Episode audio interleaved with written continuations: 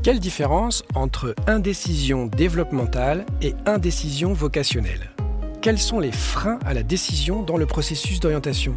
Comment considérer l'anxiété dans ce même processus et quels conseils pour les enseignants en charge de l'éducation à l'orientation? Voilà quelques-unes des questions auxquelles Pauline Carway, psychologue stagiaire, et Marie Tillot, psychologue du développement, vous proposent d'apporter des éléments de réponse dans ce nouvel épisode. Bienvenue dans le coin de la psy, une série inédite du podcast Être prof qui observe l'orientation avec les jumelles de la psychologie développementale. On aborde souvent euh, dans nos échanges l'importance du soi et notamment de l'importance de la prise de conscience du soi dans le cheminement des jeunes. Euh, alors maintenant, Marie, je te propose qu'on échange sur une problématique que les jeunes rencontrent assez souvent et sur laquelle il est très difficile d'agir, c'est celle qui est liée à la difficulté de faire des choix. Effectivement, la prise de décision peut s'avérer problématique pour de nombreux individus et notamment lorsqu'il s'agit de prendre une décision concernant leur orientation professionnelle ou scolaire. Il existe néanmoins une indécision normale au cours du développement que chaque individu ressent. Hmm. On parle alors d'indécision vocationnelle. Les élèves, en général, passent d'un état d'indécision à un état de décision.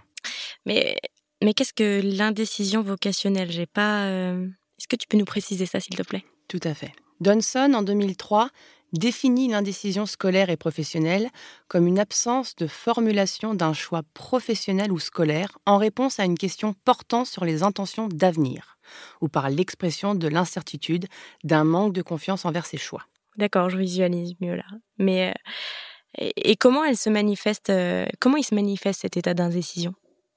Alors l'état d'indécision se manifeste de différentes manières. Par exemple, par l'absence de préférence ou au contraire par la multiplicité de préférences, ou bien par l'instabilité de ces préférences, ou bien même encore l'incertitude que ça peut que peut lier tous les aléas face à une réalisation d'un choix. Tous les aléas qui, eux, ne sont pas contrôlables par l'individu. Ah oui, je vois. Ne pas oser faire de choix par peur que tout ce que par tout ce que ça peut induire, en fait. Et quelles sont les causes principales de l'indécision dans le cadre de l'orientation scolaire et professionnelle? Alors, plusieurs causes peuvent être observées. D'abord, il y a une connaissance parfois insuffisante des possibilités d'orientation. Après, il y a des causes qui sont plus d'ordre psychologique, comme l'image de soi qui peut parfois être peu différenciée et peu stable. L'individu aussi peut présenter un profil d'intérêt plat, n'arrivant pas trop à prendre de décision. Et puis, il y a l'anxiété, qui peut être la cause ou la conséquence de l'indécision. Prendre une décision implique un engagement dans cette incertitude, et donc, par conséquent, assez anxiogène. Oui. Donc globalement, on observe deux manifestations de l'indécision vocationnelle, dans le sens où il y a deux catégories de personnes indécises. Il y a celles dont l'indécision se limite à des choix professionnels et celles dont l'indécision est généralisée. D'accord. D'accord, donc ces deux types d'indécision, euh, en fait, elles diffèrent de par leur instance dans le temps. Oui, l'indécision vocationnelle et développementale se cantonne au choix d'orientation. Elle s'envisage comme une étape au cours du développement et comme un événement ponctuel. C'est un état relativement normal dans le développement d'un individu qui se traduirait simplement par une certaine immaturité. D'accord. En, revanche, l'indécision généralisée, quant à elle, ne, ne disparaît pas du tout avec l'âge et va plutôt résister aux interventions extérieures. Elle résulte d'une incapacité à prendre des décisions, quelles que soient les circonstances.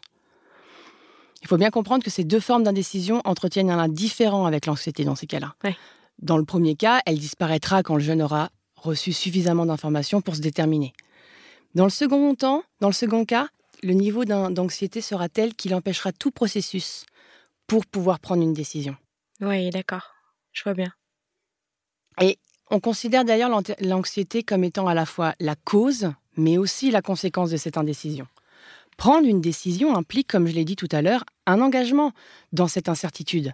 Et donc, elle peut être vraiment très anxiogène. Ouais, et puis de la même manière que les personnes anxieuses auront naturellement tendance à éviter ces situations et donc à retarder leur, euh, leur prise de décision. C'est exactement ça. Et fatalement, cela augmente aussi leur niveau d'anxiété du fait de la forte pression de l'environnement à prendre cette décision.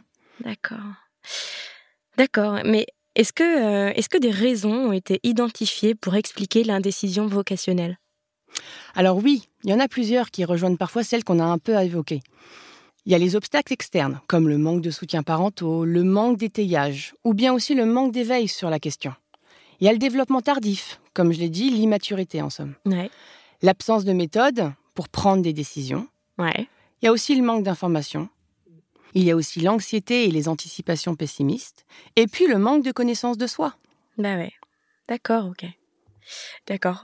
Et, hum, et comment les professeurs peuvent-ils agir sur cet état d'indécision, si toutefois ils le peuvent Alors, s'il s'agit d'indécision vocationnelle, eh bien, avec la réassurance, l'éveil et l'étayage, ils peuvent aussi aider le jeune. D'accord. Dans le sens aussi où les ressources pédagogiques proposées dans le programme Trouve ta voix au centre égalité des chances de l'ESSEC, ils auront plein de pistes là-dessus.